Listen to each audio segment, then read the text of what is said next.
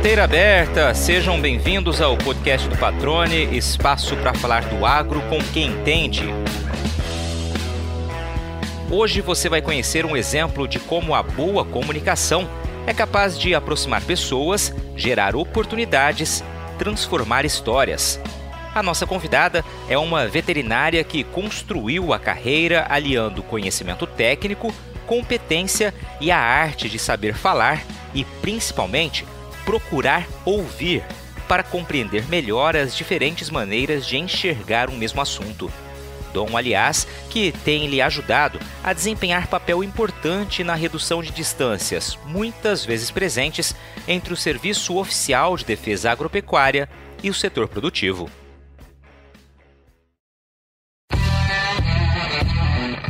Goiana de nascimento, a Daniela Bueno descobriu em Mato Grosso a vocação e a paixão pela defesa sanitária animal. Há quase duas décadas, integra o quadro de fiscais do INDEA, o Instituto de Defesa Agropecuária do Estado. Neste período, acumulou experiências e um amplo conhecimento sobre a realidade do campo. Ocupou cargos estratégicos no quadro do Instituto, chegando inclusive à presidência. A condução, pautada na seriedade e no diálogo, lhe rendeu o convite para assumir a cadeira de diretora executiva da Associação dos Criadores entre 2019 e 2020, tornando-se a primeira mulher a desempenhar essa função desde o nascimento da Acrimate, há meio século. De volta ao Indéia, segue focada em defender a bandeira do nosso agro, reforçando a importância do Serviço de Defesa Sanitária Animal e do setor produtivo caminharem sempre lado a lado. Daniela Bueno, minha amiga, crossfiteira, vizinha, que legal a gente conseguir parar um tempinho para conversar aqui no podcast e dessa vez, Dani, contar um pouco da tua história, né?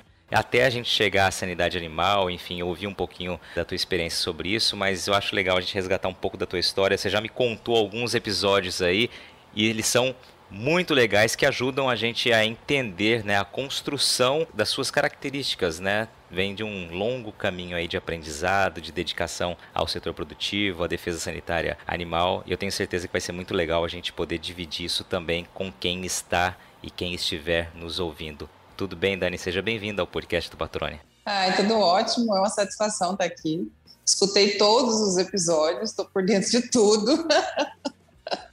e confesso que não esperava estar aqui agora sendo ouvida por todos os seus ouvintes, que eu sei que são muitos, porque a gente Uh, a gente sabe da credibilidade do seu trabalho e do quanto você é bem recebido pelo público do Agro. Ah, que legal, hein? Começar a entrevista ouvindo elogio assim, tá legal, hein? Gostei, gostei. Principalmente que você disse que ouviu todos os episódios, isso é muito bacana, né? Realmente a gente tem conseguido a aceitação dos convidados em participar, em dividir histórias, né, em abrir o leque, contar realmente histórias de vida e dessas histórias de vida a gente vai tirando aqueles insights que podem ajudar, né, ou servir como estímulo, enfim, incentivo para outras pessoas. E aqui eu tenho certeza que a gente vai também proporcionar isso. Você não é mato-grossense, embora defenda as cores do estado, você não é mato-grossense de nascimento, né? Você é goiana. Queria que você falasse um pouquinho da tua origem, né? Como o agronegócio surgiu na tua vida. Bom, sou goiana, né? É, mas vivi muito pouco tempo, na verdade, de toda a minha vida em Goiás. Meu pai era um pouco nômade, assim, ele, a gente mudou por vários estados, mas eu nasci em Goiás, eh, cresci até os três anos em Brasília, depois voltei para Goiás, e já com seis anos de idade eu vim para o Mato Grosso pela primeira vez. Uh, meu pai veio, eh, ele trabalhava na época com topografia e, e agrimensura, então o estado estava com jança da abertura das terras, né, de todo o agro, então ele veio para cá naquela época. Então eu fui muito pequena, eu sou quase, eu tenho até um pouco de sotaque cuiabano já, porque eu vim a primeira vez com seis anos de idade. Eu fui alfabetizada aqui em Mato Grosso, né? então meu coração é grande parte dele, na verdade, da minha história está aqui dentro. E aí a gente morou aqui dos meus seis aos meus 14 anos de idade. E aí, novamente, meu pai resolveu ir para novas fronteiras, mas a gente foi para fronteira muito longe, a gente foi morar no Acre. Então a gente foi com 14 anos de idade, eu fui para o Acre e fiquei lá até os meus, quase meus 20 anos de idade. E quando nós retornamos para o Mato Grosso. E aqui eu fiz a, a faculdade. Mas esse não era o meu objetivo, não era fazer medicina veterinária. Né? Todo o meu foco de estudo era fazer medicina. Eu decidi muito cedo que eu queria fazer medicina. Éramos muito pobres, eu estudei o tempo inteiro em escola pública e fiz toda a minha, a, a minha preparação lá no Acre, que também tinha uma deficiência uh, em relação às demais, às demais escolas né, do país. Então, minha primeira tentativa de medicina foi frustrante, não passei, passava naquela época, tinha primeira e segunda fase, eu não passei na segunda fase. Ah, meu pai, não, vamos insistir mais um pouco, e aí pagou é, o cursinho na época para mim. Vamos tentar o segundo ano. Segundo ano, mesma coisa. Eu saía, ia para São Paulo, fui para Minas, fui para fui para Goiás fazer, passava a primeira fase, não na segunda. E aí já na terceira, no terceiro ano que eu ia prestar, eu já estava bastante frustrada por não conseguir e já me cobrando muito porque eu precisava trabalhar, precisava uh, é, ter minha independência o mais rápido possível, decidi, é, decidi optar por, por outras é, segundas opções na época. E aí eu fiz fisioterapia para a Faculdade Estadual de, de Goiás e meu pai estava vindo muito para o Mato Grosso e ele falou assim, olha, lá a Universidade Federal de Mato Grosso tem medicina e tem medicina veterinária. Eu falei, não, lá eu não vou fazer medicina, vou prestar para medicina veterinária. E acabou que eu passei em 13º lugar na UFMT, aqui em 1996. Eu a décima turma de medicina veterinária aqui da UFMT. Interessante essa mudança, né? Buscar a segunda opção e aí se identificar tanto com essa segunda opção, né? Segunda ou terceira, porque você citou também fisioterapia ali, né? É, me recordo que eu mesmo, quando fiz a faculdade de jornalismo, na época eu era músico, né? E aí não tinha faculdade de música em Mato Grosso do Sul e eu busquei é, fazer o jornalismo pensando que iria atuar na área cultural, né, na área de cultura. Foi completamente o oposto disso, né? Acabei logo cedo entrando no setor agropecuário e apaixonando-me por, por essa cobertura. E eu percebo que você, nas suas ações, né, a tua história mostra isso. Você pegou um terceiro caminho, né, uma terceira opção, mas construiu uma carreira muito sólida e principalmente com muita paixão, né, Dani? Quem te conhece sabe que você emprega muita paixão, você se entrega muito para desenvolver um trabalho de excelência, um trabalho de muita qualidade. Era uma segunda opção, mas assim, acho que toda criança que é apaixonada por bicho algum dia na vida ter vontade de ser médica veterinária, né? E eu era louca dos bichos desde pequena. Eu criei galinha, peitinho, meu pai ia muito para o mato, eu tinha, ele trazia para mim animais silvestres, imagina. Eu tive é, filhote de capivara em casa, tive é, filhotinho de macaco, tudo que ele arrumava, até em Brasília, a gente morava em Brasília, eu com quatro anos de idade, ele levou para mim um filhote de cervo, que ele achava os animais perdidos e colocava no carro e levava embora. É, jabuti, eu tive trocentos mil jabutis. Então, minha vida inteira eu tive, uh, eu tive animais nesse meu contexto, né? Então, quando foi para escolher uma outra opção, que é a medicina veterinária, que também envolve toda a parte apaixonante da medicina, é, eu não tive dúvida alguma em escolher a medicina veterinária. E dentro da faculdade, é, a cada ano que passava, eu tive absoluta certeza que eu não poderia fazer outra coisa, que eu tinha feito a escolha correta. Era realmente o que eu queria fazer e o, o, do que eu queria viver na minha vida, que era a medicina veterinária. Legal, Dani. Você disse ali que desde criança, ou toda criança, pensa né, em cuidar de animais, então já tem uma tendência a buscar a medicina veterinária. Mas você também me disse antes da entrevista que desde o início da sua faculdade, o teu foco não era trabalhar na linha pet, né? Não era trabalhar com pequenos animais, era trabalhar de fato com animais de produção, né? De onde veio essa, essa escolha logo no início já da faculdade? Os meus avós, é, os pais da minha mãe, eles sempre trabalhavam fazendas, não eram os donos da, da, fazenda. O meu avô era, nem lembro na época, acho que ele era o capataz, era alguma coisa assim. Mas todas toda as nossas férias é, a gente ia para a fazenda. E eu acordava junto com ele de madrugada, e na época era, era uma fazenda que mexia com gado de leite, né? Então, a minha diversão, eu mal esperava o final do ano chegar para a gente poder ir, para eu poder ir com ele, para poder ordenhar a vaca, para poder cuidar dos bezerros recém-nascidos. Eu passava o dia inteiro com ele é, na lida com a fazenda, porque eu realmente era apaixonada. E depois, com toda essa, essa minha história que eu falei, que eu sempre tive animais exóticos. Meu pai sempre levou animais que não eram é, é, cachorros. Eu fui ter cachorro já adulta, já, meu primeiro cachorro quase. Aí eu comecei a faculdade e tive essa, essa certeza bem, bem no início mesmo que eu queria trabalhar com grandes animais. E aí comecei a direcionar toda a minha carreira para, para trabalhar com produção de grandes animais. Então, todas as minhas férias eu optava por fazer estágios em fazendas, né? No meu primeiro semestre de faculdade, eu comecei a trabalhar também, eu precisava de dinheiro, comecei a trabalhar é, nas exposições agropecuárias, na Expo Agro, numa empresa de reprodução animal. Então, eu só tinha é, possibilidade de trabalhar durante as exposições, né? E eu trabalhava nesse stand. Então, isso explica um pouco também a minha proximidade com o setor produtivo, uh, os pecuaristas do Mato Grosso. Já naquela época, eu já me relacionava com todos eles. Era a única empresa na época que vendia sêmen bovino aqui no Mato Grosso.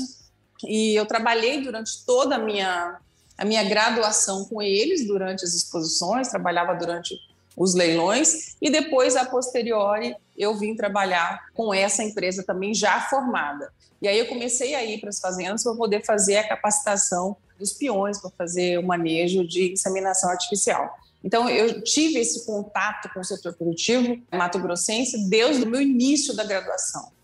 Então, tem pecuaristas como seu Olímpio Riso de Brito, como Mário Cândia, que me conhecem desde que eu entrei na faculdade. Isso é muito interessante, né? Porque a gente já ouviu várias histórias aqui nas entrevistas no podcast de pessoas que realmente foram construindo uma carreira e de repente uma ação que parecia ser isolada, ela lá na frente ela vem se completar, né? Esse é o caso. Você desde o início ali já tinha esse relacionamento mais próximo com o setor produtivo, né? E logo mais adiante você se tornou uma grande representante do setor. Logo, logo a gente vai falar sobre isso, mas é impressionante como realmente as histórias elas vão se linkando ao longo da nossa vida. Isso é muito interessante ver mais uma história, essa sua agora, que confirma, né, realmente que cada ação nossa ela tem uma consequência ou tem uma junção lá na frente muito legal. Você saindo da faculdade imediatamente, né, ou quase que na sequência já acaba ingressando no INDEA. Como é que foi esse processo para ingressar no Instituto de Defesa Agropecuária aqui de Mato Grosso, ao qual você também já dedica-se já uma vida praticamente, né, Dani? Como eu já te falei, eu me preparava para trabalhar com reprodução animal. E quando eu estava no último ano de faculdade, abriu o concurso público do INDEA. E o pai da minha melhor amiga, o Ivo Pedroso, que foi um dos grandes epidemiologistas aqui do INDEA, me chamou e falou assim: Olha, eu tenho uma missão para você. Eu falei: Que missão? Falei, você vai fazer o concurso do INDEA. Eu falei, mas tio, eu chamei de tio, eu falei, tio, mas eu não tenho como me preparar para esse concurso, porque na época a minha turma de formados, a gente foi um dos poucos que fizemos a, a prova de proficiência da medicina veterinária. E eu estava me preparando para essa prova. Aí ele falou assim: mas você não precisa é, se preparar, você já está se preparando para fazer, fazer a prova. A única coisa que você precisa a mais é estudar isso aqui. Pegou e me deu uma, uma lei de defesa sanitária animal encadernada, era lei o decreto.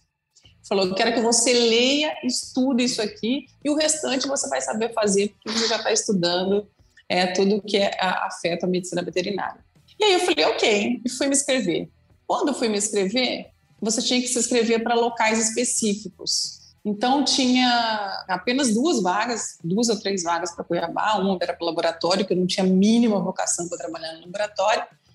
Tinha duas vagas para cá e o restante divididos em todo o estado. Falei, ah, eu não vou fazer para Cuiabá, porque deve ser muito concorrido vou pegar um município aqui mais próximo. Aí eu chamei meu noivo na época para ele me ajudar a escolher, né? Ele disse, ah, vamos, vamos olhar aqui no mapa qual é mais perto. E escolhemos é, Barão de Melgaço.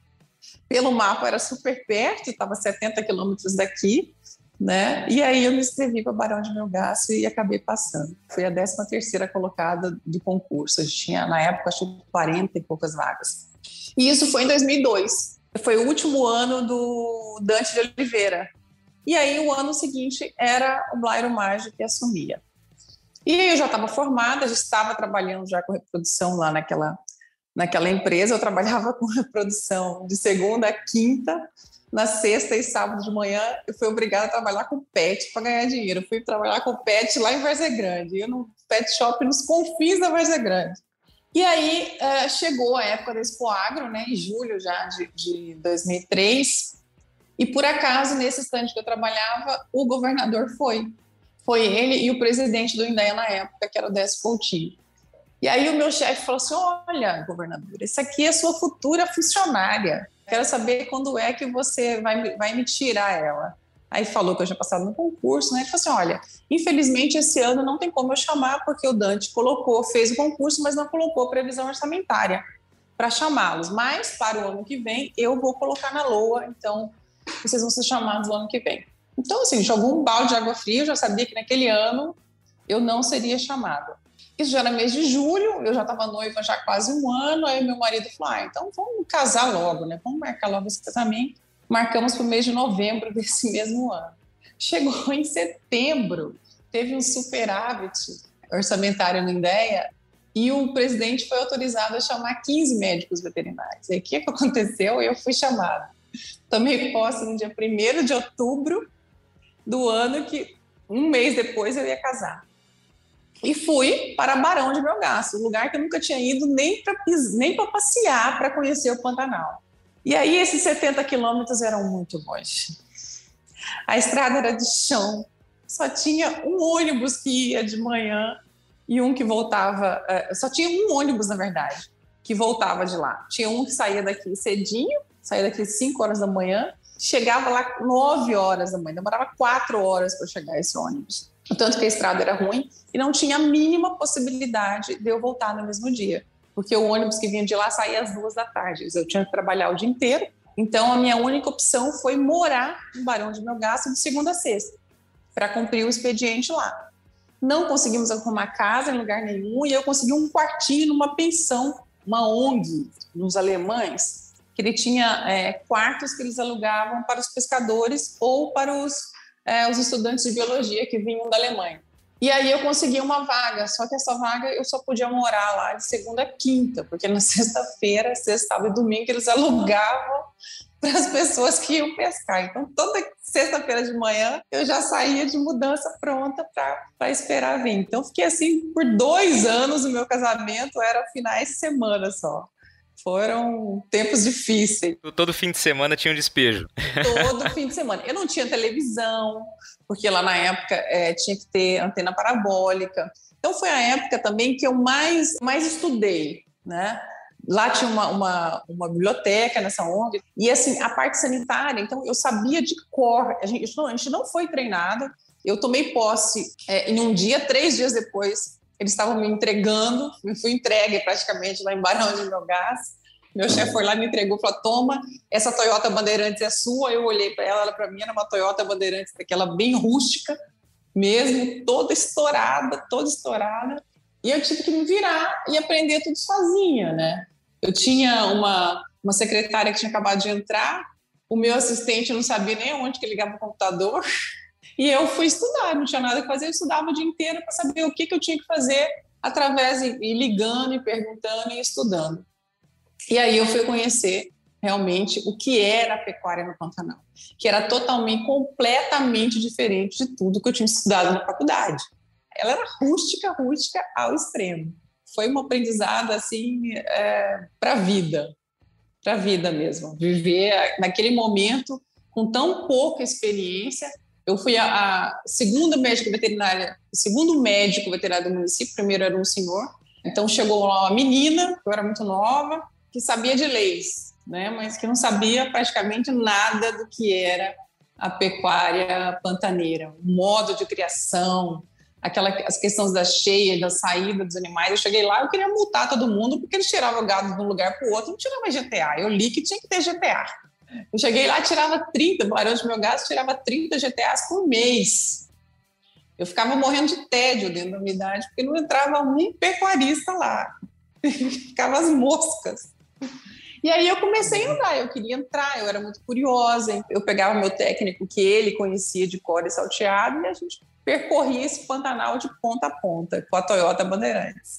É interessante você trazer essa história, Dani, e chamar atenção para esse fato, né, de que você não conhecia a realidade da pecuária pantaneira, que é extremamente rústica e tem todas as suas características, né? E isso mostra como falar do Pantanal e falar da pecuária pantaneira, para poder falar, para poder comentar sobre isso, tem que conhecer na prática como que é a vivência dos produtores, qual é a realidade daquele bioma que, como você disse, é diferente de tudo, né? Não está nos livros, né, de fato como é feita essa pecuária, como que é praticada, e é um testemunho seu que é muito bacana, que serve muito para o dia de hoje, né? A gente vê às vezes muitas críticas atribuídas à pecuária no Pantanal, críticas muitas vezes sem fundamentos, justamente porque falta esse conhecimento empírico, né, do que é essa realidade, né? Sem dúvida, ela, ela é muito peculiar. Pantanal ainda, de Barão de Melgaço, ele é o verdadeiro Pantanal nosso. Né? 97,5% do município de Barão de Melgaço é alagável. Então, eu praticamente tinha é, gado durante seis meses do ano só. Os outros seis meses, o gado tinha que ser totalmente retirado do Pantanal para as áreas firmes, que geralmente é em volta ali em Santo Antônio do Lepegé, Cuiabá, a parte firme de Poconé, diferente de Poconé, de Cáceres, no Livramento, que também tem, tem, tem muitas áreas firmes. Barão de Melgaço, não, 97,5% do município é alagável. E lá tinha muito gado. Eu trabalhei numa época que o Pantanal era realmente povoado por gado. Tinha fazendas muito grandes. Então, era, era muito bonito de ver essa movimentação quando começava as cheias, né, de retirada dos animais. Você sabe que, além de ser o maior produtor de soja do Brasil, Mato Grosso também é uma referência na exportação do grão para outros países, né? Mas você sabia que o consumo da soja mato-grossense dentro do estado tem crescido gradativamente? É, nas últimas quatro safras, o aumento médio da nossa demanda interna girou em torno de 5% ao ano, resultado direto do investimento na verticalização da produção, como o que é feito pela RUT Brasil. A empresa processa mais de mil toneladas de soja por dia, transformando o grão em farelo, que atende aos mercados nacional e internacional, e óleo, que é direcionado para a produção de biodiesel. Instalada no Distrito Industrial de Cuiabá, a fábrica vive um momento de expansão, com expectativa de ampliar já para o ano que vem a capacidade de processamento para 1.400 toneladas de soja por dia. Fundada em 2016 por empresários com mais de 30 anos de experiência no agronegócio, a RUT Brasil prioriza a qualidade dos produtos e serviços prestados, seguindo rigorosos programas de boas práticas de fabricação, com o orgulho de ser uma empresa que acredita em Mato Grosso. Para conhecer mais, acesse www.rutbr.com.br.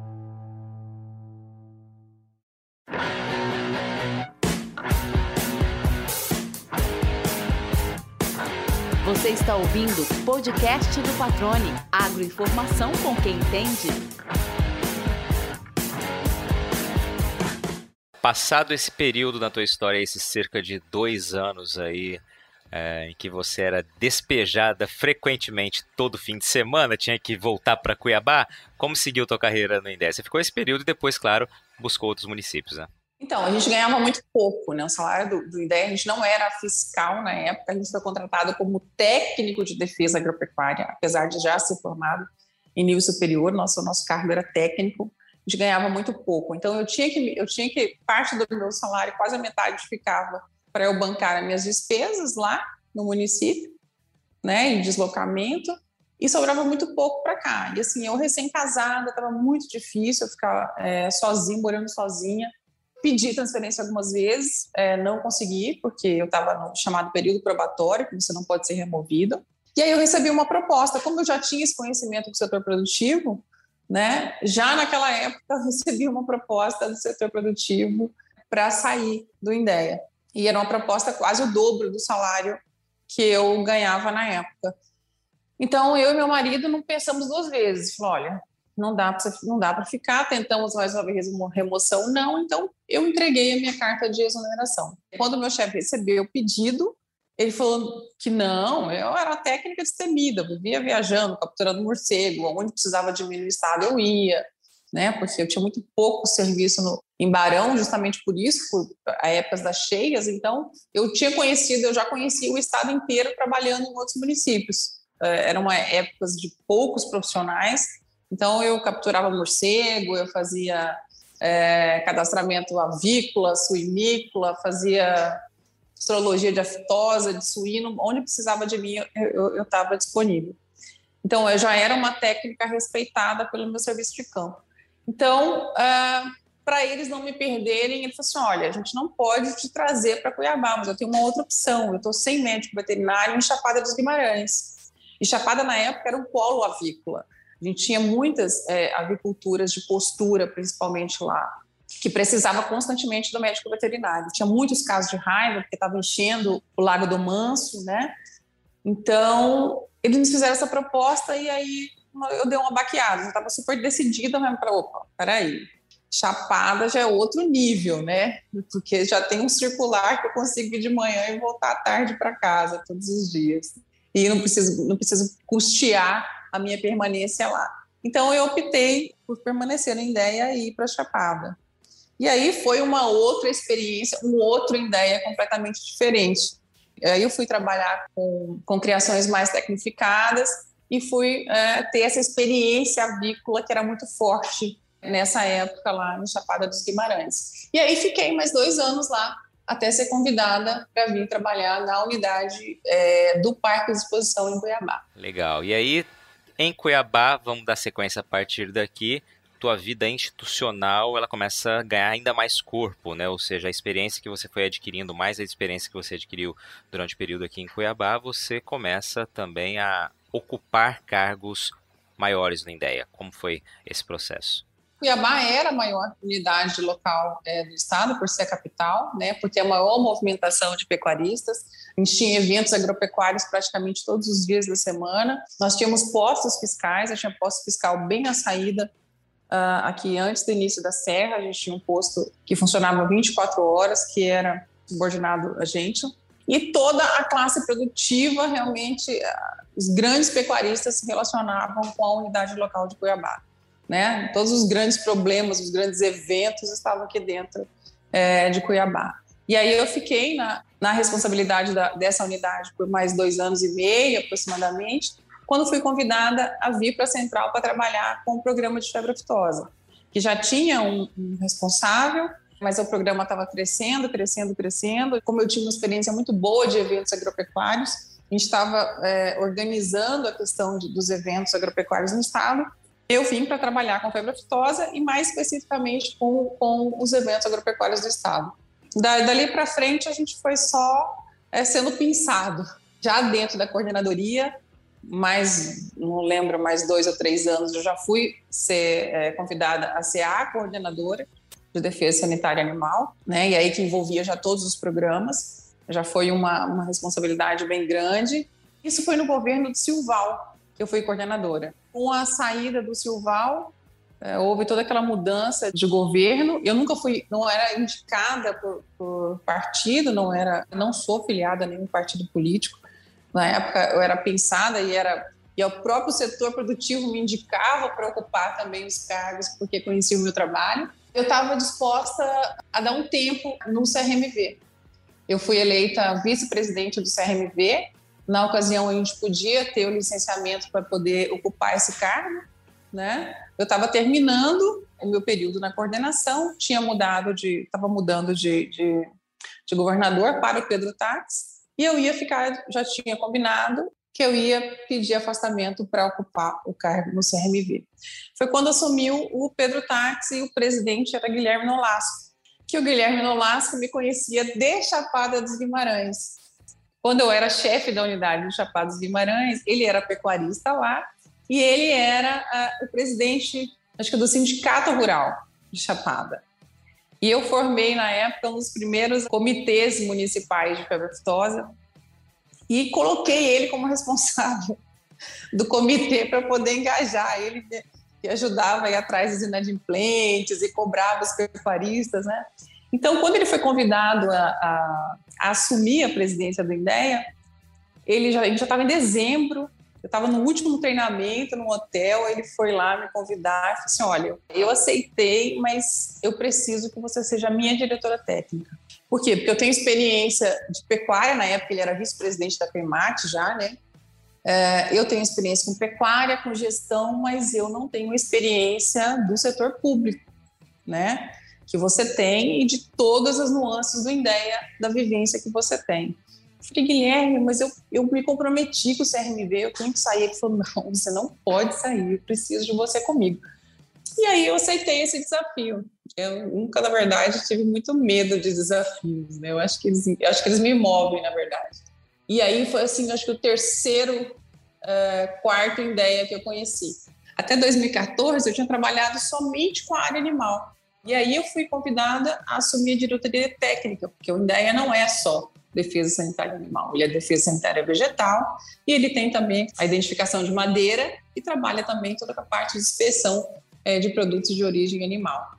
Quer dizer, então eu tinha, eu tinha cinco coordenadorias é, sobre minha responsabilidade, de assuntos que até então eu não tinha total domínio, porque eu não tinha vivenciado. Então aí nós vamos ter que estudar de novo, né? E aí foi que a gente começou a, a entender um todo do INDEA, né? E especializar e ter que ir para reuniões com a ProSoja, com a AMPA, com, que eu nunca tinha participado, né? Nossa, toda, toda a minha vivência tinha sido exclusivamente com a área animal. E aí, mais algum tempo, você se torna presidente do INDEA.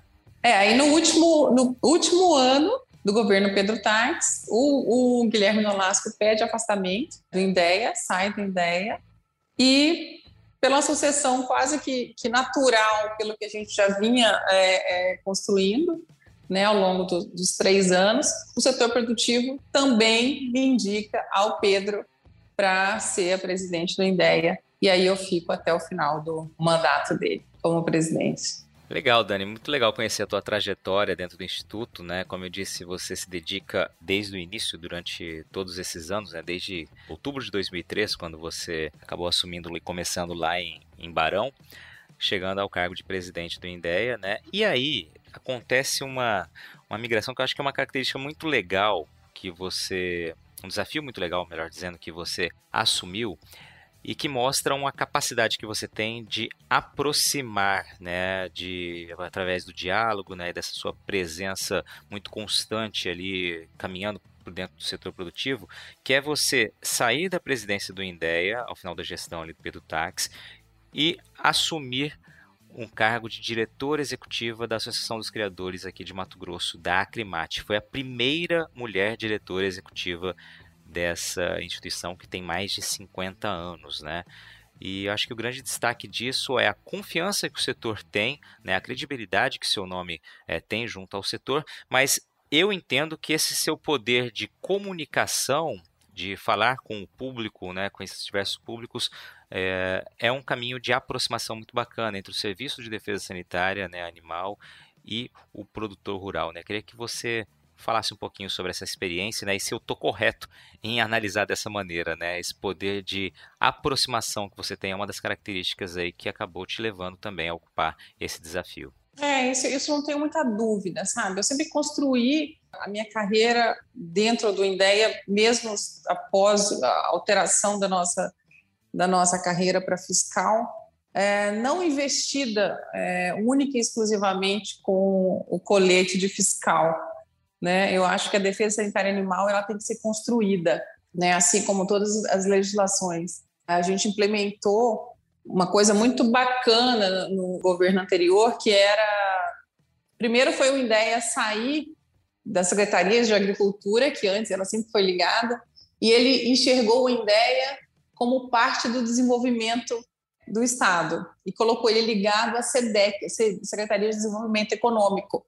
E um dos grandes objetivos disso era justamente aproximar o INDEA, que é o órgão certificador hoje de, de todos os nossos produtos, praticamente, da cadeia agropecuária. Né? Nós somos os certificadores, nós somos responsáveis por mais de 50% do PIB do Estado, que advém do agronegócio, ele só é possível porque tem o INDEA certificando esses produtos né, certificando a parte sanitária desses produtos. Então, realmente, a importância do INDEA hoje, ela é estritamente ligada ao desenvolvimento econômico do Estado. Hoje, se nós não conseguirmos é, comprovar que, que nós temos qualidade sanitária, as nossas commodities vão, não valem nada no mercado é, externo, a gente nem consegue exportar.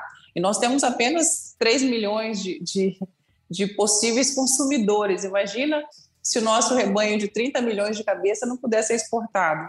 Né? Quantas cabeças por habitante? Nem se a gente almoçar, jantar e lanchar, é, carne de boi, nós teremos consumidores suficientes para isso. Então, Deus lá de, de Barão de Melgaço, quando eu descobri que o, o, pantaneiro ele não ele não sabia a importância do INDEA, ele não sabia para que o INDEA funcionava, né? Eu comecei a me aproximar, fazer palestras, eu participava de todas as reuniões, ia para a igreja, é, falava na rádio, uma rádio pirata, arrumei um, um, programa na rádio pirata para falar o que, que era ideia, o que, que tinha que ser, por que, que eu estava lá.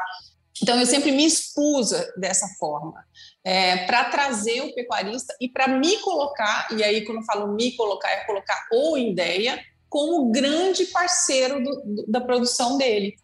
Né? Colocar que, que nós estamos, assim, é, fazendo a parte fisca, de fiscal justamente para poder valorizar aquele produto dele. Né? E se uma vez ou não nós estamos punindo os que estão fazendo o incorreto, também é para valorizar ele que está fazendo o correto, e que é a grande maioria. Então, eu sempre consegui construir isso. Então, fazia, é, construir os, os comitês, é, participava de todas as reuniões, me apresentava para participar, para poder construir e demonstrar o que, que era uma ideia para esse setor. Então, foi muito natural, assim, esse meu relacionamento.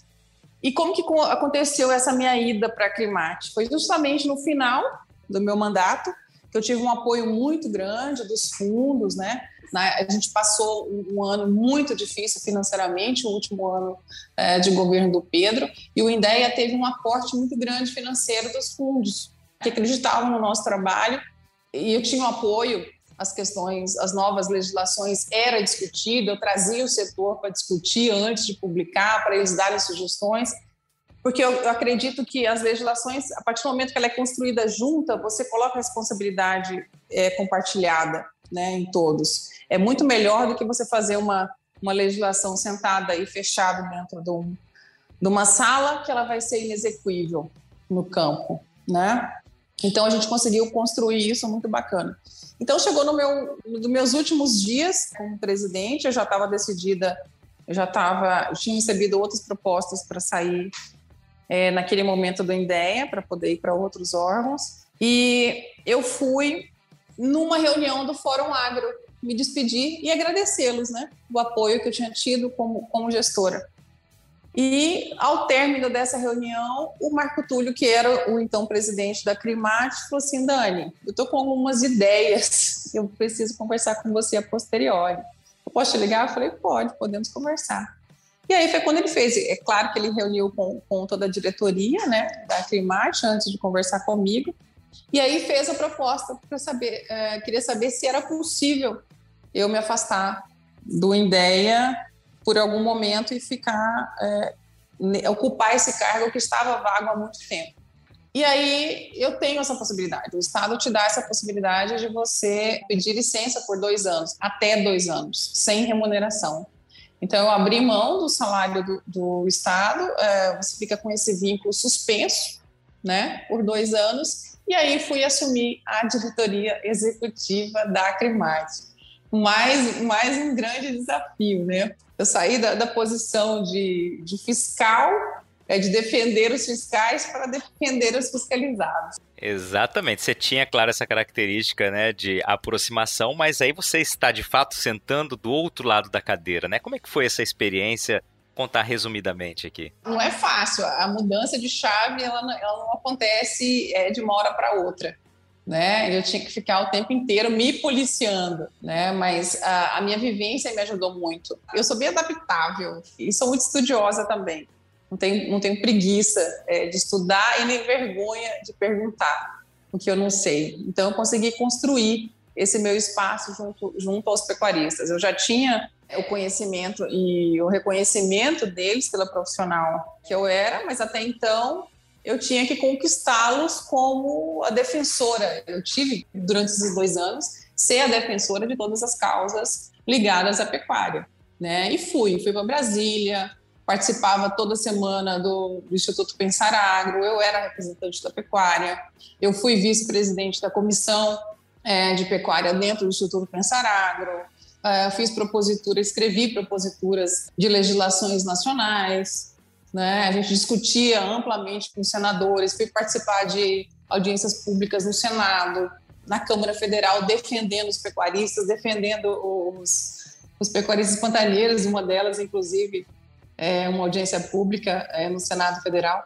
Então eu consegui virar realmente essa chave e fazer, eu acho que bem feito o meu papel durante esses dois anos que eu estive lá. Né? Mas que passam muito rápido, muito, muito rápido mesmo.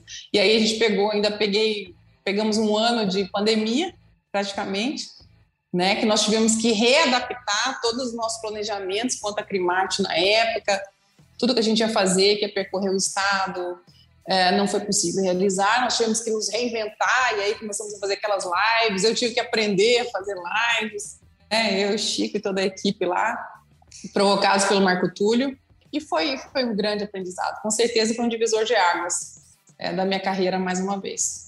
É, foi muito legal esse período. Acho que eu perdi as contas do número de vezes que nós batemos papo, né? Que eu lhe entrevistei. Realmente você vestiu a camisa do setor produtivo, né? E sem mudar o foco, né? Ou seja, buscando um trabalho de qualidade, sempre também trazendo o lado da sanidade animal e a importância disso, né? Por diversas vezes nós tratamos de assuntos em que envolviam esse tema e você, de uma maneira muito didática, representava o, o, os interesses dos produtores, né? Mas levando de fato essa essa importância do cuidado com a sanidade animal em todas as vezes que eu me recordo aqui. Isso sempre teve característica nas suas entrevistas. E durante esse momento, foi um momento chave também para o setor produtivo, que foi o momento de uma implementação né, daquele Plano Nacional de Erradicação de Febre Aftosa, em que a gente tem o início da retirada da vacinação né, em vários estados, né, por um calendário aí definido, um cronograma, e aqui em Mato Grosso já começou. Né, e você estava nesse momento, participou ali dos bastidores da concepção desse plano e estava justamente na Acrimate no momento em que começa essa retirada. Né? Eu queria que você falasse um pouquinho disso. Eu acho que também foi muito importante esse meu trânsito. Primeiro, na construção, por que, que nós então, entramos? O, o país estava dividido em blocos, né? teoricamente, pela divisão inicial do Plano Nacional, nós estaríamos no último bloco, né? O Estado do Mato Grosso só precisaria pensar nisso em 2023, então estava muito confortável. No entanto, é, nós fomos convidados, eu era diretora técnica ainda, fomos convidados para participar de uma reunião do Bloco 1, que era formado é, somente por Acre e Rondônia, porque a gente era os vizinhos diretos, né? Eu fui como diretora técnica, e aí foi o Antônio Carlos pela FAMATO e o Francisco Manzi pela, pela Acrimate. Quando nós chegamos lá, e aí fomos entender realmente o plano e o que iria acontecer, que a partir do momento que se retirasse a vacinação não poderia mais entrar gado vacinado, a gente levou um choque, porque a gente tinha situações muito peculiares no estado, como o município de Rondolândia, que não tem acesso ao Mato Grosso. Toda a pecuária daquela região ela é direcionada à Rondônia. Né? Toda, toda a margem do rio esquerdo do, do, eh, rio Roosevelt, em Coniza, ela só se relaciona com, com Rondônia. A gente tinha nichos de propriedades em Juína e em Comodoro que só se relacionavam com Rondônia. Então, a gente tinha que tomar uma decisão naquele momento. Ou a gente entrava como partícipes desse bloco como uma zona, que isso também estava previsto, ou a gente não entrava e ia acabar com a pecuária daquela região, praticamente, porque o Estado não ia conseguir fazer rapidamente como se, se pudesse escoar toda aquela produção. Então, nós tomamos uma decisão lá que nós entraríamos em conjunto com os pecuaristas. Aí eu fiz, fui, fiz reuniões individuais em cada município com todos os pecuaristas, maioria dos pecuaristas. Tivemos reuniões com mais de 400 pecuaristas e eles foram praticamente unânimes em falar que eles precisavam manter esse relacionamento com com Rondônia. Então, assim, foi um, um, um choque para nós, porque a gente não estava pronto para aquele momento, estávamos pensando em 2023, isso era 2017 ainda, e aí a gente teve que se, se construir, né, praticamente, nessa, nessa zona. Uh, e aí foi fundamental, mais uma vez, o apoio do setor produtivo, né, a manutenção dos postos, inclusive até hoje, foram construídos pelo setor, são mantidos as, os, os custeios de diária e tudo. E a gente conseguiu colocar uma lupa e identificar que não era tão difícil, porque como eles já não tinham é, capacidade de, de, de, se relacionar com o Mato Grosso, tinha pontos específicos que a gente conseguia colocar, é, isolar esse, é, essa parte do, do Estado. E assim fizemos, entramos é, nesse bloco. E aí culminou com o reconhecimento já nacional e já internacional. Mas ainda há muitas dúvidas. Por quê? Porque o restante do estado, o pecuarista, ele não está muito confortável. Né? Ele ainda uh, tem muitas dúvidas em relação. Ele ainda achava e ainda acha alguns deles que, que é a, a vacina que os protege.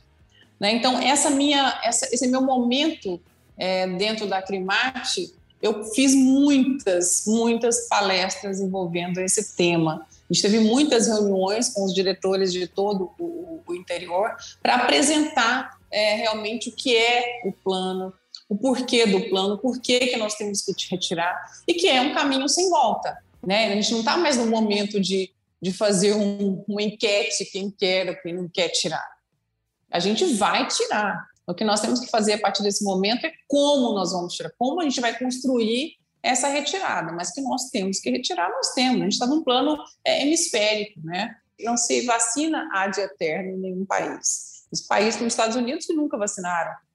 E aí a gente começou a fazer os fóruns. O primeiro fórum aí estadual foi ainda na minha gestão, a gente trouxe o pessoal do Ministério da Agricultura, aí eu na Crimate já consegui é, organizar junto com a FAMATO, a, a e a FAMATO organizamos o Super Fórum já online, no formato online, né, no ano passado, e aí combinamos agora com o terceiro fórum, que ocorreu dia 30, né, e que nós tiramos, tivemos mais de 150 produtores participando do evento, entre produtores, indústria e todo o setor produtivo envolvido, e tivemos uma ampla é, divulgação e participação online.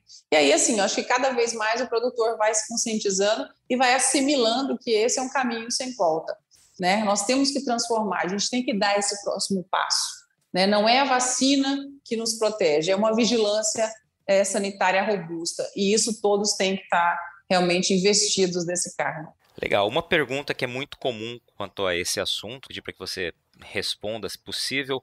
É, muita gente tem dúvida. Estamos preparados? Né? A gente sabe que o cronograma acabou sendo prorrogado por conta da pandemia, então a gente prorrogou a, a, retirada do restante do estado por um período, mas há muita gente, como você disse, ainda tem dúvida se deve ou não retirar a vacina. E agora eu te pergunto se estamos prontos para essa retirada no restante do estado. O Ministério ele faz avaliações, a gente é avaliado anualmente. E um dos pré-requisitos para essa mudança é uma avaliação chamada Qualia SV, em que tem vários itens que todos os estados são avaliados e a gente tem uma, uma pontuação mínima que cada estado tem é, para poder avançar. O estado do Mato Grosso ele está bem à frente, nós temos uma pontuação bem aceitável em muitos dos itens. Temos algumas coisas que temos que avançar, como a questão de pessoal, principalmente. O IDEA está com um quadro de funcionários já muito antigos, desde 2009 que nós não temos concurso público. Já conseguimos a sensibilidade do governo do estado, que já está verificando essa possibilidade de um próximo concurso. Uh, e essa questão de estar ou não preparado não é uma resposta que o Estado tem que dar. Por isso que a gente faz esses fóruns, por isso que a gente tem hoje um grupo gestor estadual. Não é o INDEA que faz a gestão do programa de febre aftosa, é um grupo gestor composto pela Crimate, pela Crismate, pelo Sindifrigo, pela FAMATO, pelo CRMV, pelo INDEA e pelo Ministério da Agricultura. Todas as decisões é, relacionadas ao programa são definidos dentro desse, dessa equipe gestora.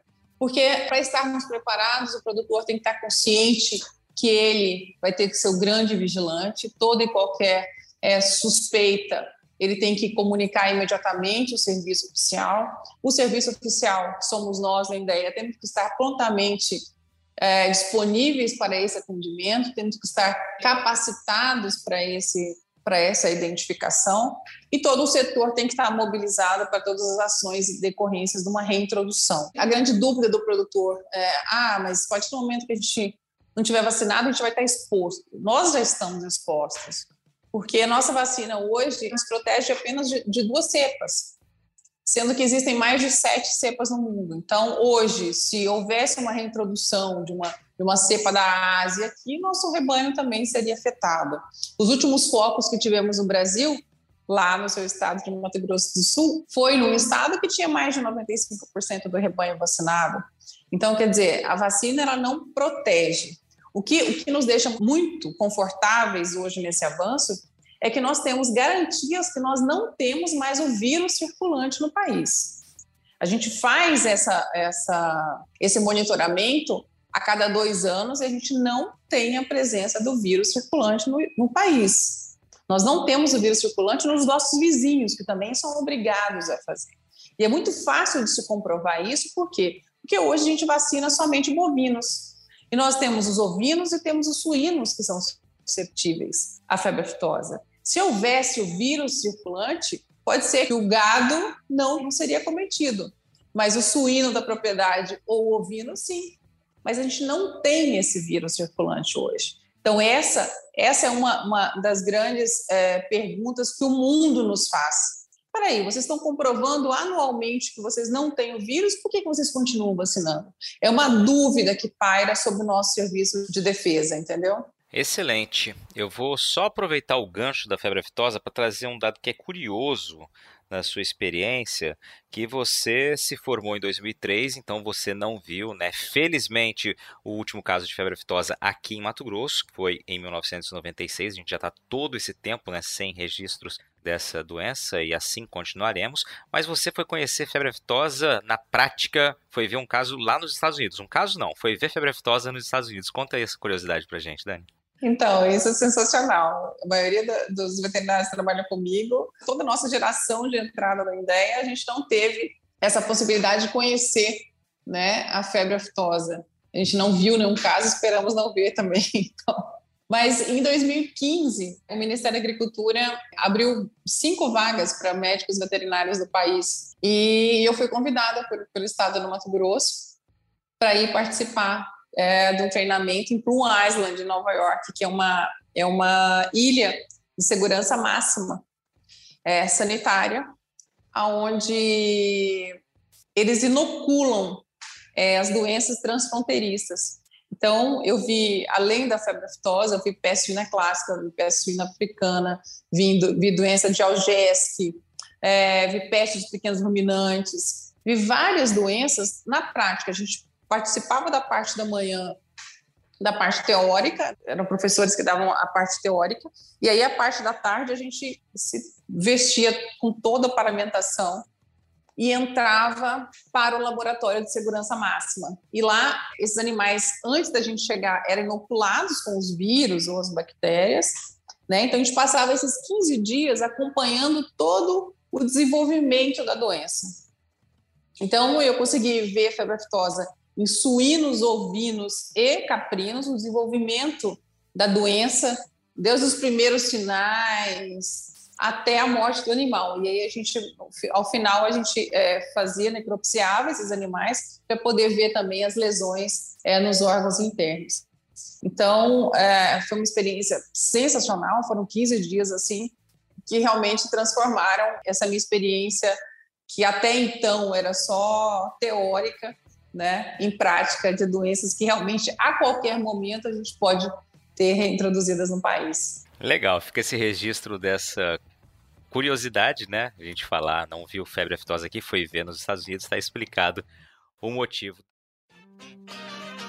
qualidade e credibilidade. Na era da informação e com tantas notícias falsas, é fundamental saber onde encontrar conteúdos produzidos por quem sabe que o bom jornalismo exige responsabilidade. E foi comprometido com você que o portal Lei Agora montou uma estrutura robusta, com uma equipe experiente focada em comunicar de um jeito diferente e dinâmico o portal se tornou a primeira multiplataforma com conteúdo online e audiovisual em Mato Grosso.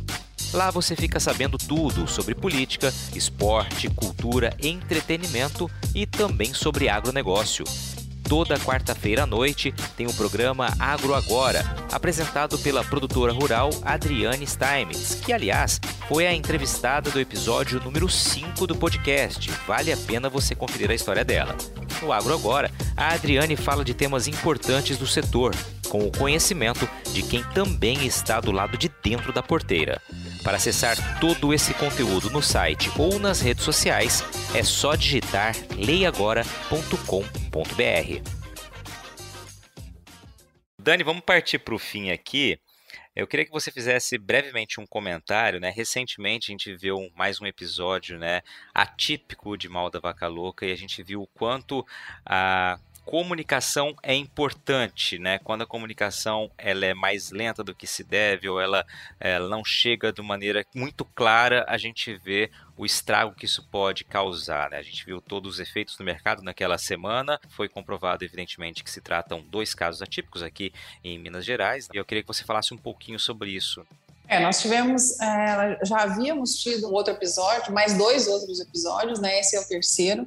O primeiro que tivemos é, ainda dentro do código da OIE ainda não tinha separação dessa questão da BSE típica da forma atípica, que é essa nossa, nossa situação que ocorreu aqui, que é uma, uma situação totalmente normal de se acontecer, na verdade, porque ela é uma, ela é uma geração espontânea, não tem absolutamente nada a ver com, com a BSE típica que advém é, da questão da alimentação dos ruminantes com produtos de origem animal contaminada com prion. Então, isso é uma geração espontânea do próprio organismo do animal idoso. A partir de 2018, quando houve essa separação dentro do código de BSE atípica e atípica, onde se retirou a, a, orientação de qualquer embargo econômico num episódio, porque não há nenhum, nenhum comprometimento sanitário é, dessa BSE atípica, a gente conseguiu é, trazer os mercados para uma, um, uma maior tranquilidade na questão da incidência desses casos. Né? Nosso primeiro caso, todos os países praticamente é, suspenderam de imediato a importação. E a partir dessa diferenciação, é, somente países que ainda não conseguem assimilar de imediato e é que a gente tem uma, uma um, a gente faz um contrato de compra e venda com cada país, chama certificado é, de exportação. Então, dentro de cada país, em separado, o Ministério da Agricultura que faz isso, ele é, analisa todas essas questões é, desse certificado sanitário com cada país. Especificamente com a China, é, ainda nesse certificado, é, nós temos o contrato que, em qualquer caso suspeito, a gente faz a suspensão. Quem fez o embargo não foi os chineses, a princípio. É o Brasil que faz é, como preventivo e encaminha toda a documentação para eles, para que eles possam analisar e fazer realmente essa análise e retomar, como aconteceu da última vez, que foi retomado a posteriori. Mas essa questão da comunicação é extremamente perigosa. Por quê? Porque diante dos rumores, e não é uma, uma investigação que ocorre de um dia para o outro, né? A gente só consegue é, pegar porque realmente a nossa vigilância ela é muito eficiente e por isso que, que ocorreu. É, começaram a haver rumores e os meios de comunicação é, publicam como BSE, né? BSE. E, e um caso a gente teve agora é, em, em, no Reino Unido, né? Nova, novo, novo caso de BSE típica. E essa sim é o embargo total. Então, é, o mercado fica todo em polvorosa, porque enquanto, e a gente, a gente, quanto serviço oficial, quanto Ministério da Agricultura, o Ministério não vai soltar nenhuma informação a, enquanto não se tem essa diferenciação de uma para outra.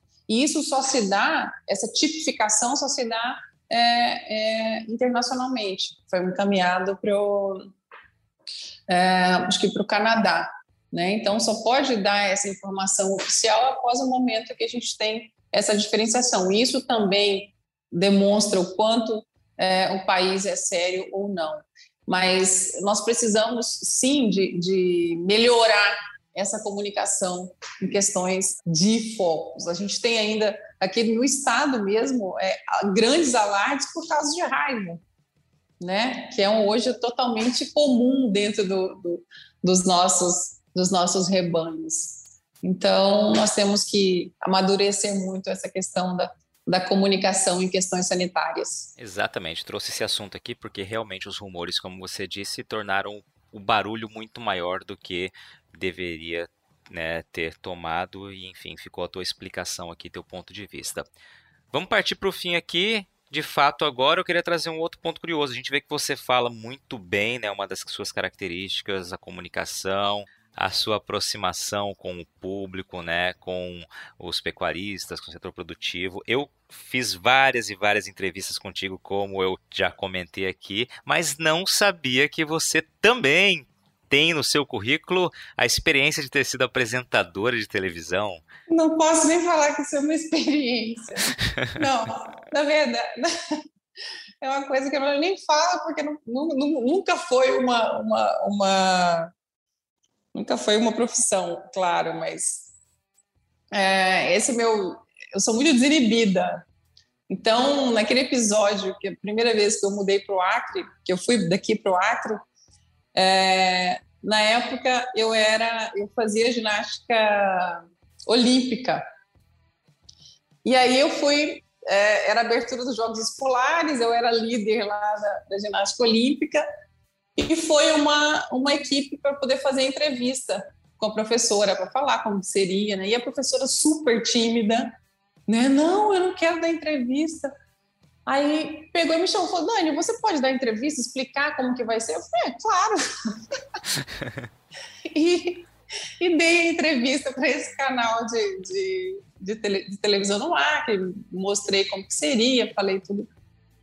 E passou esse episódio, é, 20 dias depois eu estava na escola, chega o apresentador lá, pedindo para falar comigo em separado, fora da sala, e falou: Olha, tá todo mundo muito impressionado, como você fala bem, a sua desenvoltura. Eu queria fazer um teste com você. Eu falei: Teste para quê? Falou, não, a gente tem uma, uma, uma coisa de publicidade e tal. E aí eu fui, comecei a fazer propagandas na época lá, pro, fui contratada por um grande, é, uma grande rede de supermercados do Acre, Rondônia, até viajava para Rondônia para fazer. E era, e era uma propaganda que eu falava, né? Mostrava tomate, cebola. Propagandas, eu andando dentro do, do, do supermercado. E disso eu fui convidada, com 16 anos, eu fui convidada para fazer a apresentação é, de um programa, primeiro de fazer parte de um programa desses de variedades, né, aquelas entrevistas que você fazia, e depois assumir é, a apresentação realmente em púlpito de, de, de jornal televisivo. Mas isso com 18, 19 anos, até sair de lá. Muito bem. Então tá explicado aí a sua desenvoltura em frente às câmeras, né? E sua comunicação fácil, que legal. Tá dito então aqui, acredito que em primeira mão, né? Eu não tinha conhecimento de verdade, já te conheço há um bom tempo. Não, né? ninguém né? tem. ninguém tinha, né? Agora, apenas eu, você e todos os nossos ouvintes saberão dessa história, Dani. É, Obrigado acabou, pela confiança. Acabou com segredo. Você acabou com o meu segredo. Muito bem, deixei para o fim da entrevista esse episódio. Dani, eu quero te agradecer. É, além desse bate-papo muito legal, né, conhecida a tua história, né, os teus pontos de vista sobre sanidade animal, sobre o setor produtivo, né, dividir esse seu segredo aí também com a gente. Te agradeço por esse tempo aqui, te agradeço pelas entrevistas aí ao longo desses anos, a confiança, a credibilidade que você emprega, a confiança no trabalho. Você nunca negou uma entrevista, né, e eu acho isso é, de fato uma característica que mostra o quanto você é comprometida com aquilo que você está fazendo. Obrigado por ter participado, aceitado esse convite. Ah, foi uma satisfação, foi um bate-papo muito bacana e eu realmente acredito que, que a, a, comunicação tem que fazer parte do nosso, do nosso dia a dia, seja no setor produtivo ou no, no serviço oficial. É a construção dessa boa comunicação né, ela faz parte da nossa credibilidade também. Né? Eu acho que a gente só constrói é, grandes relacionamentos a partir do momento que a gente consegue ter uma comunicação realmente é, verdadeira né, e transparente.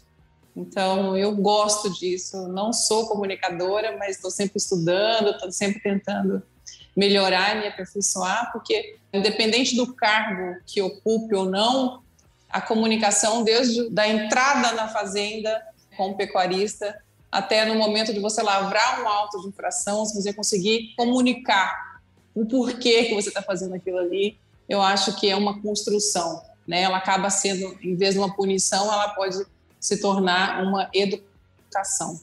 E a educação é o que a gente prega o tempo inteiro quando se diz, quando se fala em defesa sanitária animal. Nós temos que educar. Excelente, Dani. Obrigado mais uma vez. E como eu disse no início do programa, né, minha amiga, vizinha, crossfiteira, não falta os treinos, dá exemplo. Segunda-feira tem treino, não falta não, que cedinho a gente tá lá. Estaremos juntos com certeza. Um grande abraço e obrigada mais uma vez por essa, esse grande espaço. E aí, gostou do bate-papo? Então dá aquela força e compartilha essa entrevista com os seus contatos. E olha, aproveita para mandar aquele feedback dizendo o que você está achando do podcast do Patrone. Pode criticar, elogiar, sugerir temas e pessoas para dividir boas histórias aqui nos próximos episódios. É só enviar uma mensagem lá no Instagram para @luispatrone que a gente troca uma ideia, viu? Então, gente, sucesso da porteira para dentro, força e fé da porteira para fora e vamos que vamos. Você ouviu o podcast do Patrone. Agroinformação com quem entende.